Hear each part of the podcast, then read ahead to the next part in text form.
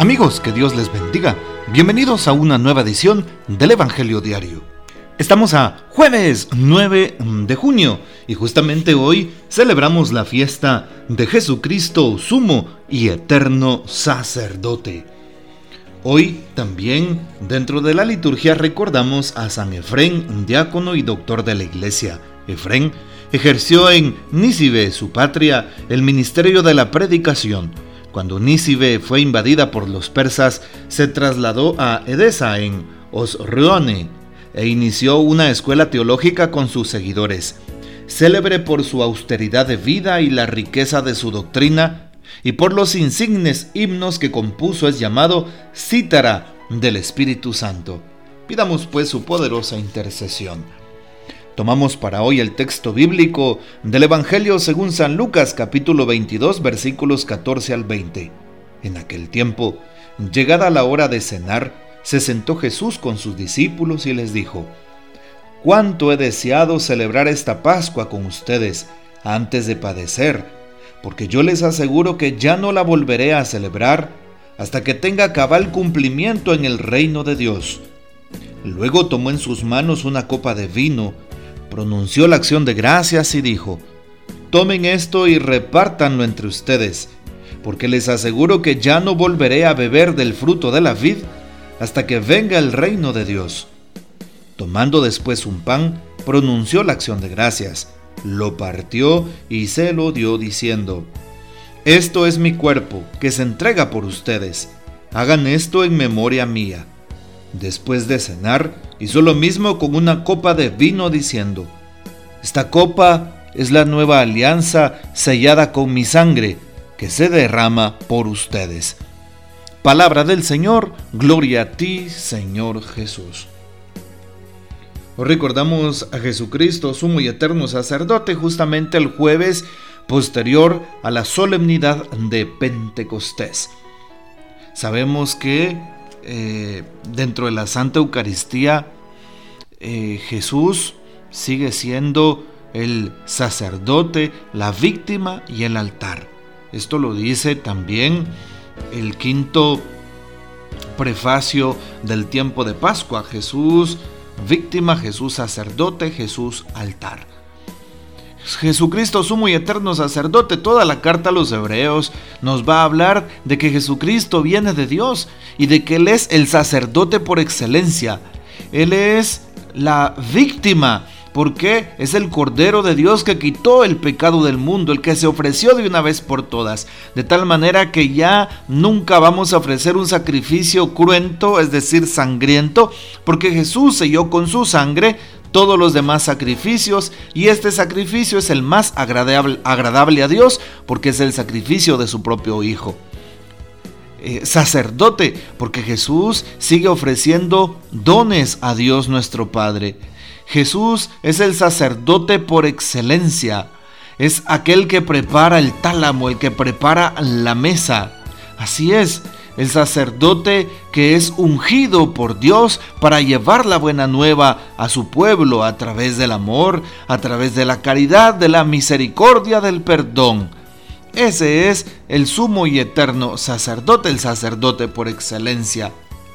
Ya sabemos que es víctima y sacerdote, pero también altar. Así es, porque sabemos que en Jesús se eh, realizan pues aquellos sacrificios de las personas que se entregan de corazón a Dios. Sí, ya no sacrificios externos propiamente, sino esos sacrificios que brotan del alma. Jesús es altar. ¿Por qué? Porque allí es donde se parte el pan del cielo. Yo soy el pan vivo bajado del cielo, dice San Juan capítulo 6. Bien, Hoy también nos damos cuenta cómo el Evangelio de San Lucas 22, 14 nos habla precisamente de esa última cena. Cuando llegó la hora de cenar, Jesús estando a la mesa con sus discípulos, les habla de esa Pascua, les, les recuerda esa Pascua. Ya no volveré a celebrarla, sino hasta que vuelva con ustedes hasta que tenga cumplimiento en el reino de Dios. Toma en sus manos la copa y pronuncia la acción de gracias. Tomen esto y repártanlo. Sí, porque es mi sangre. Ya no la volveré a beber hasta el día en que venga el reino de Dios. Bueno, Jesús instituye la Santa Eucaristía.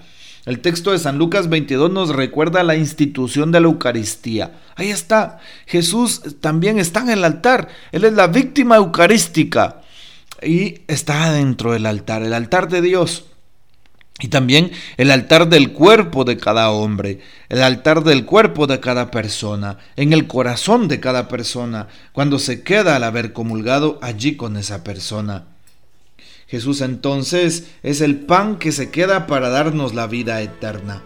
También estamos prácticamente ya cercanos a celebrar el Corpus Christi y por eso qué importante que Jesús se presente como aquel pan que nos da la vida. Toma un pan y pronuncia la acción de gracias. Esto es mi cuerpo que se entrega por ustedes, háganlo en memoria mía. Y si nos damos cuenta, desde aquella vez hasta el día de hoy, jamás en toda la historia de la iglesia se ha dejado de celebrar la Santa Eucaristía. La Eucaristía es el, eh, es el sacrificio vivo de Cristo un sacrificio incruento, es decir, sin sangre. Todos los días que vamos a la misa se hace un sacrificio, pero un sacrificio agradable a Dios, un sacrificio sin sangre, incruento. Es un sacrificio de entrega, de, de generosidad. Por eso Jesús se entregó por el prójimo. Por eso Jesús vio el sufrimiento del género humano y quiso sanar esas heridas. Hoy le pedimos al Señor también que nos ayude a nosotros a sanar, a sanar nuestro corazón solamente desde Él. Y también pidámosle al Señor que nos ayude a nosotros para que también sintamos su presencia en medio de su pueblo. Que nosotros sintamos cómo su cuerpo y su sangre nos fortalecen, nos limpian, nos sanan. Está siempre el Señor con nosotros. Así es.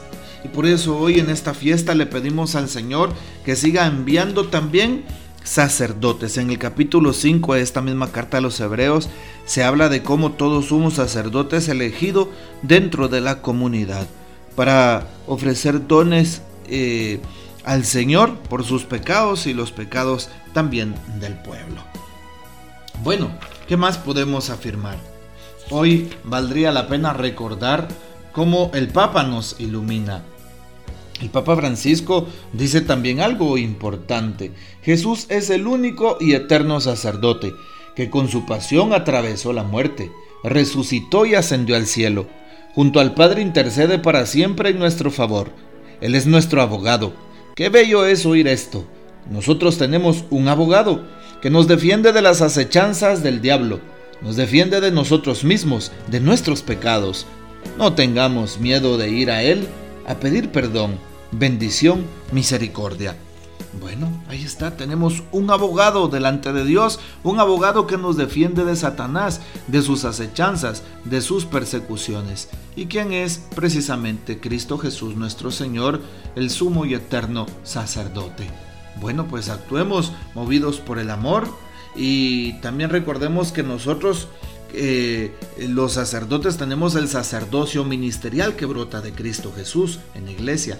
Y los laicos tienen el sacerdocio común de los fieles que brota desde el momento del sacramento del santo bautismo.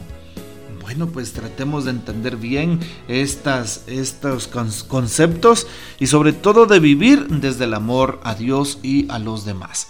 Que el Señor nos bendiga, que María Santísima nos guarde y que gocemos de la fiel custodia de San José.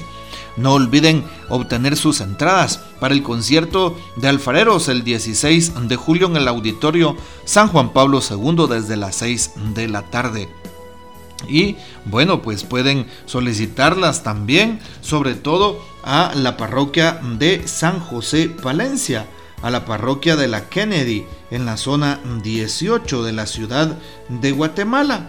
También a la parroquia San José, allá en Catedral de la Antigua Guatemala, en librería Mater et Magistra, sobre todo en eh, la zona 13, en Centro Comercial Century Plaza. Ahí entonces tenemos nosotros también eh, la oportunidad de tener los boletos. Y claro, en radio Estrella en la zona 12, calzada Tanasio Tzul.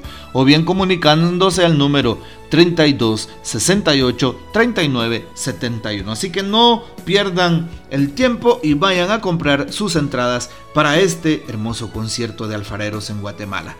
Que el Señor esté siempre con ustedes y la bendición del Padre, del Hijo y del Espíritu Santo descienda sobre ustedes y permanezca para siempre. Amén. Comparte este audio y hasta mañana.